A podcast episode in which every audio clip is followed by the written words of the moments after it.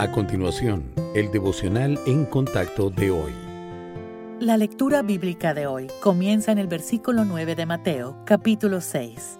Cristo dice, Vosotros, pues, oraréis así, Padre nuestro que estás en los cielos, santificado sea tu nombre, venga tu reino, hágase tu voluntad, como en el cielo, así también en la tierra.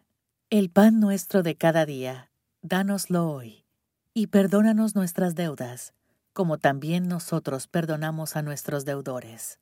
Y no nos metas en tentación, mas líbranos del mal, porque tuyo es el reino, y el poder, y la gloria, por los siglos de los siglos. Amén.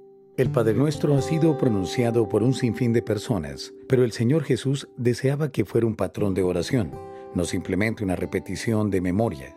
Cuando lo usamos como modelo y consideramos lo que representa cada frase, nuestras oraciones se vuelven más significativas. Al examinar este pasaje de Mateo 6, tenga en cuenta las tres partes del Padre Nuestro. La primera es una invocación que honra el nombre del Padre Celestial, su reino y su voluntad. El nombre de Dios abarca todo lo que es Él, en la plenitud de sus atributos. Su reino implica tanto su dominio sobre nosotros ahora mismo como la promesa del reino milenario de Cristo en la tierra.